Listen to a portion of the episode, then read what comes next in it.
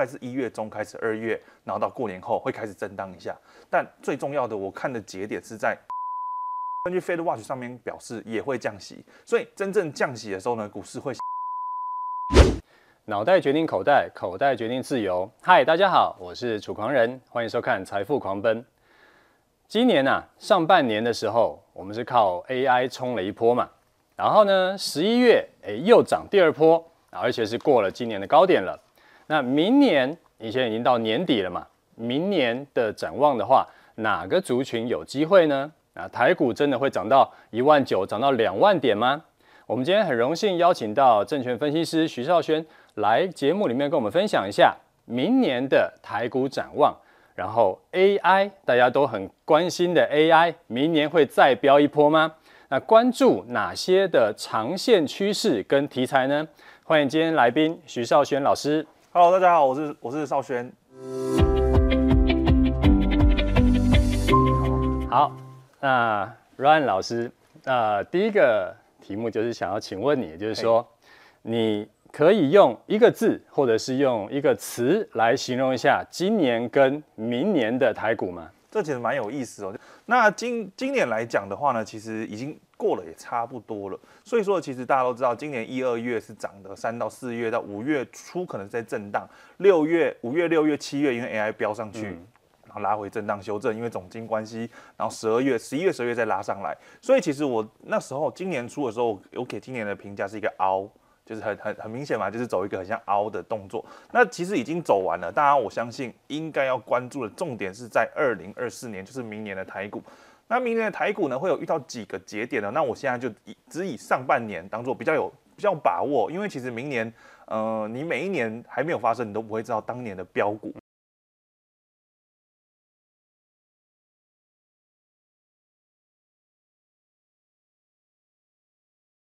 先不讨论，我们先看是 T，因为其实大家都知道，今年十一月开始一直涨嘛，资金行情，然后涨到选前行情，再慢慢到可能在反映降息这一块，所以我相信现在的十二月到明年的大概一月中左右，会呈现一个往上走比较好做的一个多头的态势。那等到选举的时候，大概就是一月十三号选前或是选举选后那段时间，盘势一定会比较震荡一点。为什么？因为其实就两个颜色嘛，一个颜色当选，另一个颜色就说啊，台股怎么样，台湾怎么样，然后就把股票丢出来。另一边呢，就看要不要接嘛。所以呢，几家欢乐几家愁，一定就是一个颜色。那这个时候呢，股市就会陷入震荡，大概是一月中开始，二月，然后到过年后会开始震荡一下。但最重要的，我看的节点是在三月，因为三月的话，大家认为说可能会降息。那根据 Fed Watch 上面表示也会降息，所以真正降息的时候呢，股市会先拉回震荡。好，那到年底啊，其实大家都会关心明年的行情嘛。嗯哼，那明年的话，呃，这个大家其实都是又期待又怕受伤害，其实每年都是这样啦。没错。然后，而且呢，因为现在的其实位阶也不算低了，还不是什么一万二、一万三，它现在是已经又创了的七月以来的，的对，已经在又又在万七万八了。那明年呢？还会继续冲高，还是会在休息呢？这个老师怎么看？好，那这个的话呢，最主要我们还是要观察到总体经济，因为毕竟台湾是出口国，还是要看美国啊，看周围的亚洲股市表现怎么样，嗯、外在影响因素会比较大一点。那我们先看一下最主要、最主要的那个就是联总会，他们呢在今年的十二月十四号的时候呢，利率会议嘛，讲说，哎，降息这个词一讲出来之后呢，哇，整个市场哗然，整个市场。的气氛呢，马上被推到顶点嘛，对不对？嗯、所以台股那一天呢，隔天呢也是再创高。虽然近期开始拉回，但我们要去关注的是，到底这个事件会影响后续的的深远，或者说影响后续的走势。那你可以看到呢，这个是目前当前的利率，当前的利率是五点二五到五点五，这是联总会的基准利率。那你可以看到，明年开始一月到十二月嘛，每次的利率会议 FOMC 会议都列出来了。那一月的话呢，利率会暂且不动。再来，你可以看到三月三月二十号是个关键时间。三月二十号的话呢，其实高几率就是已经过半了嘛，会降息一码，所以这个降息的这个动作非常重要。那我们来看一下为什么降息的动作非常重要。你可以看到哦，历年来四次就是往前推啦，往前推。嗯、那再往前可能就一九八几年的就太久了。呃，那个时候什么利率二十趴，那个也没什么好看的。对，我们来看一下四次前四次的降息呢，其实都伴随着经济衰退跟黑天鹅。好，我们来看一下。两千二零二零年的时候呢，是疫情爆发嘛、嗯、，COVID-19 那时候爆发的时候，大家呢不太敢出去工作，觉得说染疫就会死掉，染疫就会什么，就很可怕，所以呢缺工啊、缺料开始样样来，所以导致经济的衰退。那个时候呢，联准会积极的去做一个降息的动作。红线这个是利率嘛，对，基准利率；蓝线是 S M P 五百，就是股价的指数。那这个是一个对照图。那按照以往的经验，你可以看二零二零年疫情爆发。再来往前一次大举降息什么时候？二零零八年的金融海啸、雷曼风暴。再往前推两千年的网络泡沫，这段时间应该死很多人。对，嗯、再来的话就是一九九零年、一九八七年到一九九零年的第三次石油危机，而导致高通膨。对，那时候高通膨的话呢，也是跟其实跟这一次的二零二二年很像。那那时候呢，也是因为大举的降息来救整个经济。那开始你可以慢慢发发现到，升息降息其实只是联准会用来控制市场。热钱资金的一个动向，就是如果说其实升息并并不代表不好哦，升息可能是短空长多。为什么会升息？因为呢经济太好了，经济太好了之后呢，通膨会被推升，这就是二零二一年、二零二二年遇到的现象。嗯、那现在的话呢，二零二三年开始，哎，你的通膨开始降温了，代表你的经济呢也随之掉下来了。所以这一次的降息呢，你说联总会说明年的降息，会不会有人说是预期降息？或者，或者说会不会是联总会看到了什么？他可能说预防性降息哦，对对，预防性降息，或是说联总会是不是看到后面有什么黑天鹅，后面有什么大事件要爆发了，所以提前先降息，让股市再走一段来 cover 那后面的跌幅。也有些人会有这种这种想法，但我的看法是什么呢？我的看法是这一次的明年三月的降息呢，只是因为怕经济会衰退的再严重一些。现在经济其实比二零二二年、二零二一年还要好。对，二零二四年的经济也会比二零二二年还要好，但现在的降息只是因为怕高利率会会打乱市场，会让股市啊，会让经济呢，呃，可能再度拖累一点。像一九九五年的七月，嗯，那个时候呢，联准会就有降三码。来保保持保持住什么呢？保持住那个周薪的年增率持续维持正成长。那那个时候呢，降息三码之后，诶，通膨还是维持二点七趴。所以这个降息呢是预防性降息。那这一次的话呢，我认为也是预防性的降息。所以我们来看到结论是什么呢？展望二零二四年的话呢，其实这一次的降息呢，并不会有黑天鹅，并不会说呢会有一些经济的崩盘啊、经济的衰退、大幅的衰退影响到股市。那这次的降息只是因为。担心高利率去影响经济，因为其实会打压住一些科技股。如果说我的利率还在五点二趴、五点五趴，但我的科技股的那个利率呢，可能只有三趴、四趴，那大家会觉得说什么？我不要承担那个风险啊，我把它存在银行就好了。对，它其实也不只是科技股了，这打压到方方面面，啊，买房子的啦，啊、然后什么各式各样的，然后甚至是企业要去借钱的，它不一定是科技股要借钱。现在现在不是。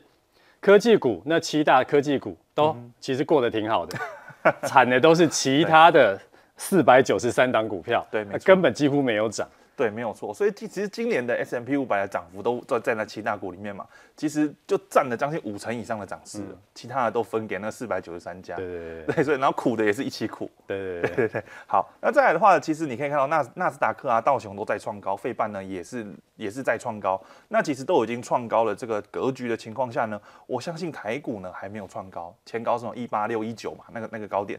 离现在目前的位阶离前高还有将近千点的位置，所以我想台股还有机会再去往上去挑战。那高点会落在哪里？我认为是落在十二月底到一月中，就是选前这段时间要好好去把握。因为呢，选后再加上呃真正降息的话呢，其实目前来讲各个法人、各个大户呃都会认为明年的三月会开始迎来比较大幅度的拉回或是波动。所以这个是二零二四年目前来讲第一季、第二季的展望。所以你觉得没有什么红包行情？红包行情会有，会哎，红包行情应该是说在二月、三月那个时候啊，对对，就是封关前后那时候。哎，封关前后多少会有庆祝行情，但我认为整个趋势，因为其实如果多头趋势也有拉回修正，如果呃拉回的趋势就是开始步入空头，或者说。不一定，可能是大幅的修正，也会有一个反弹的这个一个格局。那要看当时的情况，或者是当时整个市场上的氛围是怎么样。但我所以说，我说今年的话，第一季会上，哎，应该说到一月中会上来，然后再会下去。那下去的过程中呢，还是可能会有红包行情啊，会有一些可能画梦做梦行情。那这时候呢，可能可以再留意一下，没有错。或者说提前就先把红包给领了啊，对，也这个一月先领红包也没也没什么不好，呃、是没错，是没错。OK。好，大概是这个样子。今年台股啊，大概就是靠 AI 产业在在救台股。对，没错，就好像就好像这个之前也是什么一一只苹果啊，一颗苹果救台湾。那现在是靠 AI 产业在救台股。然后问题是 AI 冲上去啊，五六七冲上去一波以后，后来八九十也套了很多人，嗯、甚至很多人现在还套着。有一些股票啊还套了很多人，那个融资都没在降的。那 AI 它是一个长线趋势嘛，这个是市场所有人的共识。问题是明年，明年是不是还会有一个 AI 可以有一个像可能像今年一样这种哇，这个五六七百花齐放，然后这种就是有进场的啊，就就可以赚到钱的啊，或者说是你在，或者说 AI 可能不一定全部会像今年齐头式的上涨。嗯那可能是有一些涨，有一些不一定涨。那所以我想要请教老师的是说，AI 里面你比较看好的是 AI 的哪一部分的哪一部分的产业啊？哪一部分的甚至个股？嗯哼，好，那我们来看一下，其实呃每一个标股它标出去都是会有一个模式的，其实它会有模式。那我们先举例好了，那时候像那个楚大讲的嘛，那时候一三年、一四年、一五年到一六年那个时候，就是开始手机。从以前的传统式手机开始变到触控式的，开始镜头就进来，因为要拍照，所以那个时候呢，苹果就是就是那个开始采用什么镜头啊，开始引领主流，所以大力光是最受惠的，股价四百块涨到六千块嘛。但你可以发现呢，其实跟 AI 有点像，什么意思？你可以看到现在很多 AI 股票，它的出货还在出货，它的那个营收还在爆出来，那它的年增率还是很很强，月增还是很强，就跟那个大力光一样，它的股价最高点六千多块的时候，那时候的营收还不是最高的。对不对？其实股价通通都会提前反应，像 AI 股一样。今年的五月、六月、七月这波涨势呢，其实已经把二零二三年、二零二四年甚至二零二五年的 EPS 都涨完了。所以其实像你去想哦，一开始我们都不知道 AI 股，其实 AI 股以前就有炒过，炒不起来。那现在呢，开始拉起来了。拉起来之后呢，所有的法人、所有的研究员呢，他们都会被上头盯。你去给我问。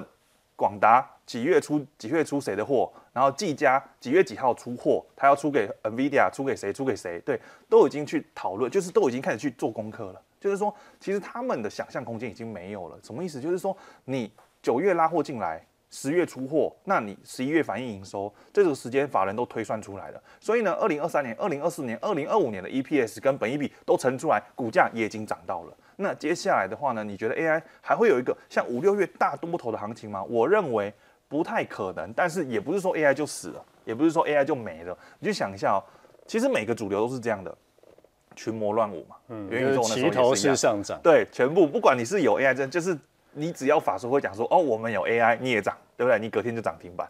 那或者是看后面就是继续涨这样子。再来的话呢，强者恒强什么意思？你真正有出货 AI，你有拿到订单的。你有接到大厂订单的，那你就会继续强涨。那再来就是旧不如新嘛，什么意思？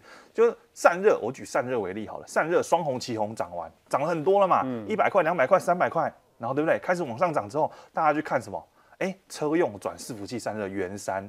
开始去看什么？看广运这种的，就是比较低基期的。你有转机性，你有题材性，你有话题性的，开始在网上。还没炒的，对，还没炒的。简单来讲，就是还有肉的这样子。所以就是旧不如新，在现在就是这个阶段趋于平淡。对，大家可能都已经涨过一轮了，嗯，涨过一轮。但也不是说 AI 股就此结束哦。你去思考一下，AI 股研发，AI 股发明出来，大家一开始看到的商机是哪里？ChatGPT 嘛，嗯、对不对？那 ChatGPT，你觉得 AI 股的发明家发明出来？它只要让你在电脑上敲敲敲敲键盘，就只有这个应用吗？这一定是不可能的。是，这个只是初阶应用。所以 AI 股未来的机会在哪里？跨界运用。什么叫跨界运用？AI 跨入车用变什么？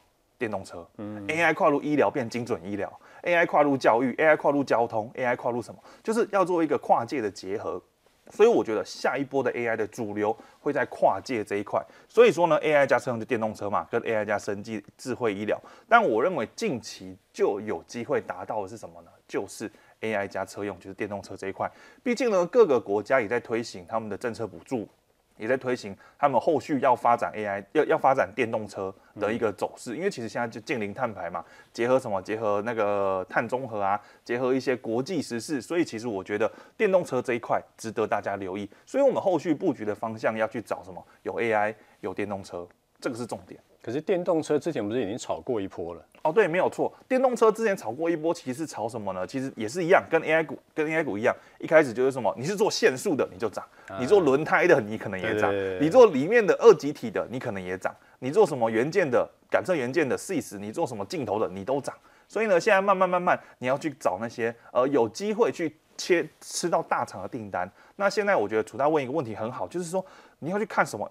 电动车概念股，因为可能电动车概念股也也变到第二线，或者说要再看下更深一层的，嗯，那你就要看以前是特斯拉嘛，特斯拉的销量很好，那最大的市场在哪里？在中国。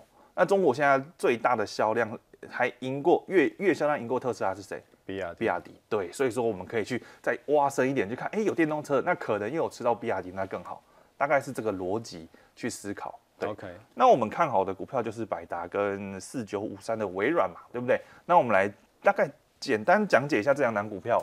百达 KY 的话呢是二二三六的百达 KY，那它呢近期的股价呢其实是呈现一个，你把时间轴拉长来看，今年一月是目前从二三十块、三四十块涨到现在。对，那它呢近期股价陷入震荡，主要是它有比亚迪供应链，就是我刚刚跟你讲的，吃到中国比亚迪供应链，它是做车用零组件的，是做排气管的挂钩，做刹车系统的零组件，做门锁，对这些的那个零组件。那再来的话呢，它有接到 AI 散热，就是双红三三二四的双红设备厂的订单，它还有一个另一个那个那个营收占比是冲压模具冲压的设备，那它这个设备是给双红去做散热片冲压的。那再来的话就是 AI 机器人，它呢，二零一九年有买下一个机器人公司，那开始着重去布局在机器人这一块，并不是大家想的什么机器人手臂啊、机器人手，而是一个完整的机器人。它的机器人呢是像什么呢？嗯、送餐的那一种。对，你去海底捞、乌马吃饭，就有一个送餐的机器人。但它这个呢，其实并不是发展在这一块，而是发展在保全、迎宾这些机器人这些系统上面。对，那它呢，其实自己可以做机器人，做出来机器人其实是台湾哎。欸应该是对台湾独一无二的，可以自己做出来机器人，而且内部的软体、内部的那个的那个设备也是用自己的，所以自自等于说是自研自产自销，对。然后后续的话呢，其实它的那个 EPS 今年预估是赚三块。你可以看到前几年其实没有什么赚钱，因为它没有跨入，它没有一个新的东西出来去带动它的营收往上。嗯、那现在呢，去年接到比亚迪订单，今年出货 AI 散热的设备厂。在今年开始，机器人开始真正开始贡献营收，因为以往机器人是租赁的方式，那现在的话呢，它的机器人是用贩售的方式，所以它的毛利率很高哦。比亚迪的话，它的毛利率有二十五趴左右。那以以往的车厂都是二十趴，甚至二十趴以下，但它有二十五趴，所以他们技术是不错的。再来的话，AI 散热厂商呢，它这个设备的的那个毛利率有四十趴。那机器人呢，以往租赁是六趴，但它现在改成什么？贩售，我不我不租了，我直接卖给你六十趴，六十趴。对，所以它的对它的毛利非常夸张，所以后续你可以想象它明年赚五块，我认为是保守。对，所以说后续的，我认为它的那个题材跟它的获利面有机会去把它的股价去再做推升。再第二个呢最重要的是，它五月六月发的 CB，它发的可转债六十八块到七十二块以上，就会有一些 CB 的套利卖压。OK，对，所以说我想。这边呢，八十块以上，这一定有套利卖压，所以这边被卖下。你去看这边的附近的那时候那个借券，哎，比较高。这边的近期也有一些借券，所以呢，近期只要过这个到快到八十块，也会有一一大段的肉，大概八块的肉的套利卖压。所以有人会用 CB 在这边做套利卖压。那我自己估算啊，等到这个卖压消化完之后呢，它的题材、它的获利就会把它推上去了。OK，好，那我们再看那个。好，那我们看第二档，第二档微软的话呢，四九五三的微软。那我们长话短说，它其实就是有 AI 的互联网跟新能源车双题材。它重点呢，它的看好它的理由是因为它呢，其实大家都知道，机器人你要去学习嘛，它刚做出来跟婴儿一样，嗯、那它要怎么学习？喂它吃资料就好，喂它吃数据就好。但是数据哪里来？长期累积来的嘛。那你数据要怎么收集？像我举个例子好了，苹果手机，你跟他说，嘿 Siri，帮我看今天的天气。他就会帮你归类在你是问天气，所以说他要去整理这些数据，你要把这个数据整理到它是日常的，它是食衣住行的，它是什么的，然后去分别去喂给机器人。所以呢，这个整理数据需要非常大的人力，嗯，那这个人力呢是他他就在做这一块的，他人力大部分都在印尼啊、中国这一块。那他呢最重要，我看好他的点是这里，他明年要扩编，这什么意思呢？就很像台积电要扩厂的意思一样，那要扩厂代表什么？订单一定有拿到嘛，或者是后面一定有什么新的应用要出来的嘛？从六千人扩，明年扩张到一万人，基本上有点像翻倍扩增这样子，代表什么？后续的订单我觉得不错，AI 的订单或是新能源这个订单都会陆续可能有接到。那我们就是用这样子的方法来去推估，所以这档股票呢，目前位阶还在低基期，大家可以留意一下，去挑战前面的高点。我认为是还有高点可以期待，这样子。OK，大概将近一一三零一四零附近，前高是一七五附近，对，可以留意一下。还有一小，还有大概四十块左右的，呃，对，差不多。OK，差不多。好，那除了 AI 嘞？除了 AI 以外，还有哪一些的产业是明年台股主流？我们可以再注意到的。好，那除了 AI 之外呢？我认为还有挺多的、哦，像你看最近呃涨势很凶的折叠手机轴承这一块，对对对对，或者说电动车呢，其实我认为也可以留意啊，因为其实虽然说没有像它第一年黄金第一年像 AI 一样黄金第一年飙得这么凶，但其实也是未来的趋势，也是未来的趋势。那我们来看一下，我们就简单举例几档股票。第一档的话呢，就是。电动车这一块，电动车这块的车灯融创，融创的话呢，它其实它呢有意思的是，它你可以看到它前面都在赔钱，到今年呢第三季才转亏为盈。为什么？因为它二零一五年去买设备，它要切入车用，它是做 LED 跟 Micro LED 的，它要切入车用车灯这一块。所以说呢，它二零一五年你不可能说你买设备进来就说，哎，我有车用，对，不可能，一定要经过什么研发、产出产品，然后送审。通过那个车厂大厂的的审核，通过之后，因为这是毕竟开车是要安全性很高的，所以送审过程很久，所以这段时间呢，他基本上都在跑这个流程。那再来，终于到今年第三季、第四季开始，它的买进来的设备，因为你买进来的设备，你还是要算成本啊。它跑了八年了。对对，你还是要算成本啊，你还是要算什么呢？哎，你的折旧、你的研发成本、人事成本、固定成本都要算。所以呢，这段时间呢，二零一五年到现在，为什么不赚不赔？就是因为它每年的折旧大概是两亿左右，设备折旧就两亿，对，所以说它折旧之后呢，两亿其实换算 EPS 再加上固定成本，每年吃它 EPS 两块钱，所以它一年就赚两块钱，赚一点多块，然后每年在这边吃两块，所以基本上就是赔钱或是不赚不赔。那到了今年开始，终于告终了，明年开始正式赚钱，所以没有这个吃掉这个两块，明年代表什么？直接成长，什么都不做，直接成长两两呃两块两百趴，年增两百趴。再来这是一个亮点哦，再来第二个亮点。红海投资它成为 MIH，它呢后续它那个鸿华先进里面呢、跟裕隆合合联联手开发的 N7 啦，或是未来要推的 Model B 啊这些的车灯都有机会，方向灯啊、刹车灯啊、车灯都有机会给融创做。所以呢，近期它股价涨一波拉回，我认为大家可以留意一下，去看外资的筹码。外资的筹码可能最近有连卖连三卖，但是又开始转买超回来了。所以股价通常都是这样，涨一波拉回震荡。那有机会再涨一波的话呢，你就看外资的筹码。所以这一档是要看外资，不是看投信。然后看外资的筹码，对，这一档是外资琢磨比较深的。OK。再来的话，就是我们刚才说的手机轴承的那个的那个龙头嘛，富士达。富士达的话呢，它其实营收占比就是轴承的营收占比占它的七成八成。那你可以看到兆利占比三成，今年涨了快八倍。对，那它呢其实涨得没有说兆利这么多，所以我想它是龙头，也可以留意一下。那再来的话呢，它近期投信大买。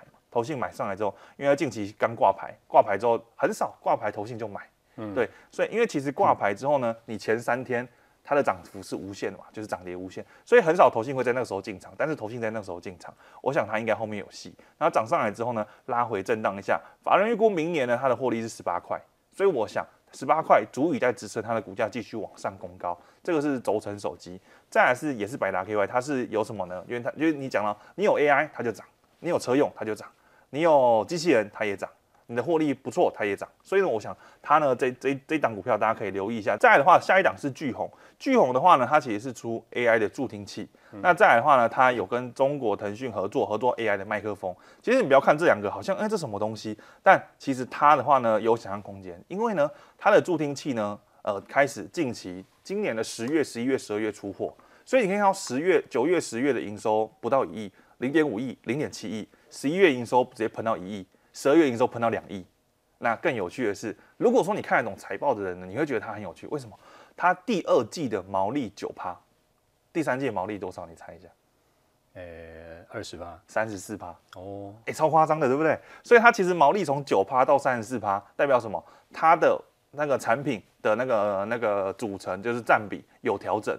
那一定就是它的助听器开始大出货了，然后腾讯的 AI 麦克风呢也开始即将要出货，所以我想这个是一个可能那个他们公司内部呃转型有成，或者是后续的那个获利呢，我想它的重点就是今年它的月营收单月营收一亿两亿是天花板，明年它的月营收一亿两亿是地板，对，大概是这个逻辑。所以大家呢可以等出量之后才刚出量，开始留意这档股票，对，大概是这样。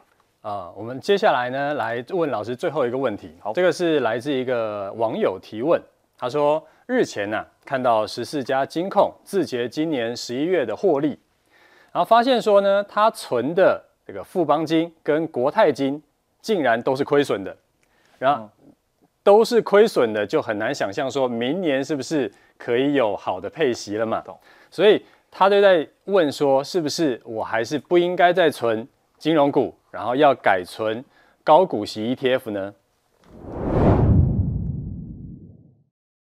好，我们来回复一下刚刚网友的问题哦，就是有些人会说，哎，十一月金控的获利排名，为什么以前名列前茅的国泰金、富邦金，甚至呢看起来不错的，就是以前都在五六名徘徊的什么那个开发金，都掉下去了，对不对？你可以看到，其实大家呢，你要去思考一个逻辑，你要去想一下为什么他们会这样，因为呢。它其实今年来讲，他们的十一月获利排名，他们会掉这么多的原因，你会发现，其实掉下来都是以往一二名的。为什么？因为他们是以寿险为主，寿险为主的获利的公司，所以说其实他们寿险那一块占比很大。那你知道金控股的寿险，他们正常来讲怎么获利的？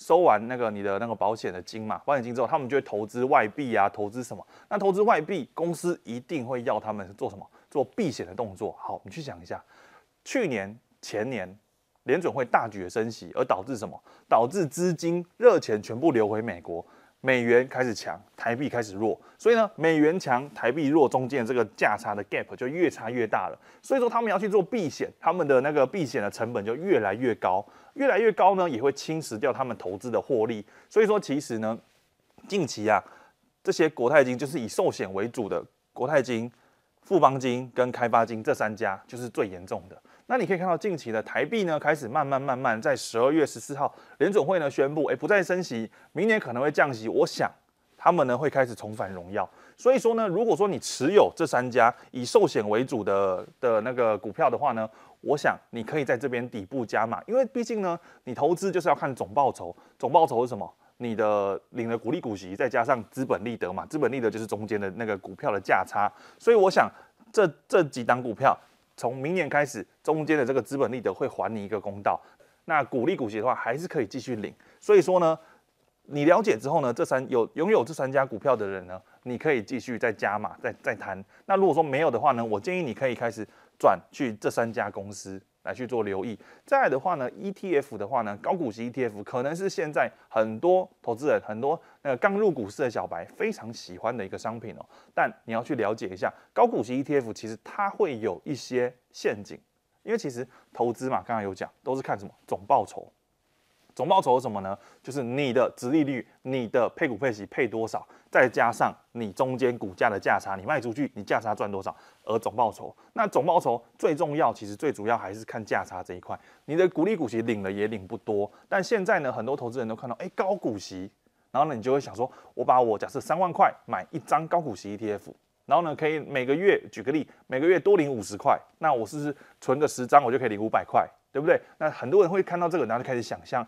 但其实陷阱之一哦，就是他是拿你的本去配你的息，就等于说你三万块投进去，然后呢，他三万块可能是拿你三万块里面变成什么二两万九千九百五十块，然后配五十块给你。他其实最主要的模式是这样。那再加上我举个例子给你听好了，你去想一下哦，台积电、辉达、Google。苹果这些高成长性的公司，他们的配股配息通常来讲都没有这么好，甚至呢还会被投资人打电话过去抗议，你们可可以配多一点？那他们统一回复是什么呢？我们是高成长性的公司，我们高成长就要把赚来的钱拿去扩厂，拿去扩编，那配给你们的自然而然就比较少。所以说，其实你看到这些股价很飙的，尤其是辉达，今年飙了好几倍嘛，那他们呢是绝对不会被选入高股息 ETF 里面的。所以呢，你去想，你高股息 ETF。重要的，我刚刚说的总报酬，总报酬是什么呢？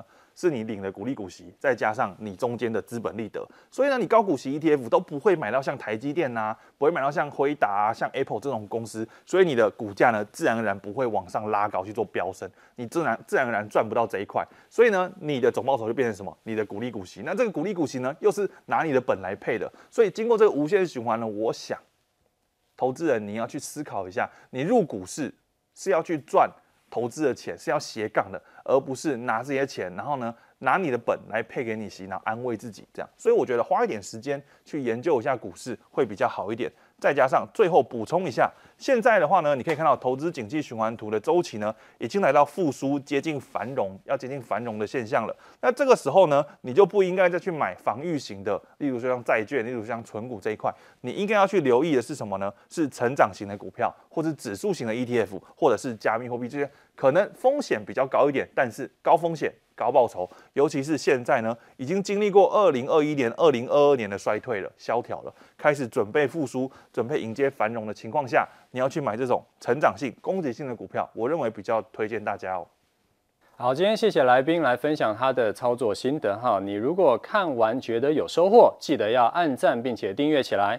每周一和六的晚上八点，我们准时在 YouTube 的财富狂奔频道和你再见，拜拜。